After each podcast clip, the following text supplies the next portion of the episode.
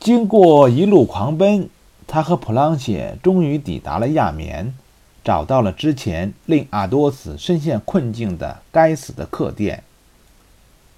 你认得我吗？达达尼昂一进客店，就用一种凶狠的声音说：“不，好像不认识大人，不认识。两周之前，你在这里诬陷了一位贵族，他在哪儿？” 哦，是这件事哈，我想起来了。是的，是的，我知道您了。您是那天走了的那位。我在问你，他人在哪儿？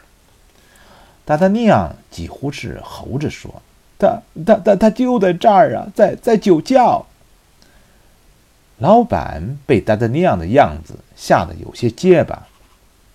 什么？你们把他关在酒窖？不，不是我们关着他，先生。那天他和他的跟班儿在突破了那些人的包围之后，躲进了酒窖。他有没有受伤？我我想他他没没有受伤啊，大人。反倒是包围他的那些人被那位先生杀死了一个，伤了两个呢。阿多斯真是好样的！你这该死的，为什么要诬陷我们？我我不是故意的。不是故意诬陷您们大人，客店老板看上去十分害怕。我是收到上面的通知，说是有伪造钱币的人要来这里。他们还告诉了我您和那位先生以及另外两个我没见过的人的外貌特征。我只是个生意人的大人，我我没办法呀，我只能听从上面的安排。好了，赶紧带我去见他，达达尼昂。迫切的希望见到阿多斯。好的，大人，如果您能让他出来，那就再好不过了。自从那位先生躲进了酒窖，他就没出来过，也不许我们进去。可是我们的食品都在里面，如果再没有食品，我们就要破产了。说着，老板把达达尼昂领到了酒窖门口，敲了敲门，门里立刻传来咒骂声。滚开！我不会出去。阿多斯的声音被木门阻隔的有些沉闷，但听上去很有生气。开门，阿多斯，是我，我来了。达达尼昂，我听见了达达尼昂的声音，是你吗？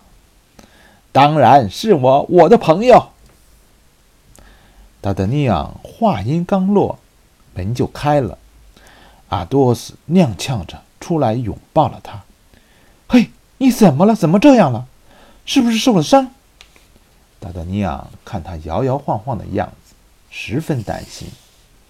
不，没事儿，我的朋友，我没受伤，我只是喝了很多的酒。这酒窖里面还真有不少好酒。说着，阿多斯打了一个酒嗝。呃呃。达达尼昂带着阿多斯进了客店的一个房间，老板也跟了进来。看在上帝的份上，您几乎喝光了我们所有的酒啊！您要我怎么办呢？老板哭丧着脸说：“哦，把我那天付账的时候放在前台上的钱袋拿去吧。”阿多斯靠在床上嘟囔道。可是钱袋被上面派来的那几个人拿走了呀，那就跟我无关喽，我一个子儿也没了。阿多斯不耐烦地挥挥手，出去，我要休息。求求你，求求你，求您行行好，我会破产的呀！老板央求道。阿多斯的马呢？去把那匹马卖了，足够还你酒钱了吧？达达尼昂插嘴说：“不，没有马，我怎么办？”不行，阿多斯并不赞成。没关系，我的朋友，我为你准备了一匹万里挑一的马，绝对不会让你失望，是吗？那好吧，既然你有更好的马，那匹老马就给你吧。”阿多斯对老板说。再给我们拿几瓶酒上来。好的，稍后就来。老板行了个礼，退出了房间，不一会儿，酒被送了上来。阿多斯跟达达尼昂边喝酒边聊着在巴黎发生的事情。别喝了，阿多斯，你已经喝多了。看着阿多斯摇摇晃晃的样子，达达尼昂想要拿过阿多斯的酒杯。不，德德尼昂，我很荣幸。这些天我想了很多事情。我给你讲个故事吧，爱情故事，我一个朋友的故事，不是我的。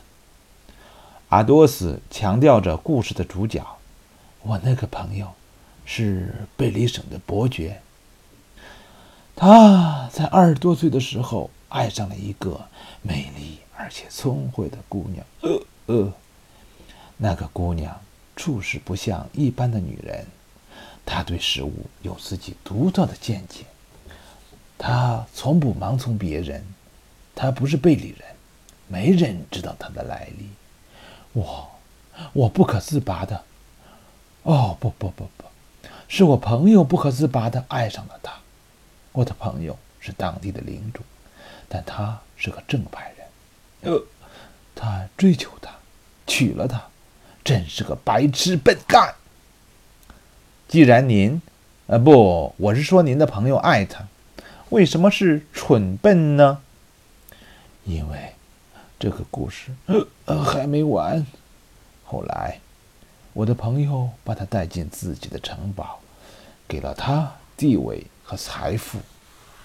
但是她的丈夫却在无意中发现，自己妻子的肩头居然被烙了百合花。他是个贼呀！伯爵愤怒极了，把他妻子双手绑住，吊在了树上。什么？这是凶杀，达达尼昂震惊道：“对，凶杀！伯爵掌握着那里的生杀大权，这对他来说并没有什么，但是他很痛苦。他爱他的妻子，但是他的妻子居然是个被烙印的贼，这样的侮辱！”，阿多斯一口气喝光了杯子里的葡萄酒。这件事情之后，我对那些美丽的、引人注目的女人再没有什么兴趣了。说着说着，阿多斯倒在了床上，在酒精的作用下睡了过去。阿多斯在最后吐露的心事令达达尼昂十分不安。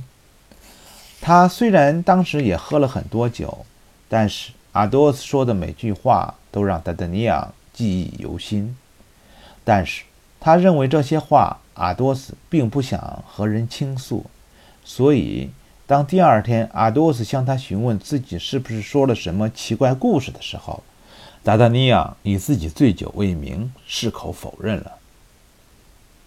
不管怎么说，我一喝醉就把从我奶奶那儿听来的故事胡乱讲给别人听，这可不是什么好习惯呢。阿多斯看达达尼昂一脸茫然，也就不再说什么。随后，两个人就收拾行装，在回去的途中陆续会合了阿拉米斯和博尔托斯，回到了巴黎。也许有读者还会关心，那四匹良驹怎么样了？恐怕在我们的火枪手们看来。这些马令他们欣喜的程度，还是比不上金钱带来的直观兴奋。他们都不约而同地选择把马卖掉，或者赌博输掉了。这是题外话，与这个故事无关。让我们再把思路回到巴黎吧。四个人回到巴黎之后，特雷维尔先生通知他们，国王决定在五月一日和英国开战了。在这之前。他们每个人都需要准备好自己上战场的行头。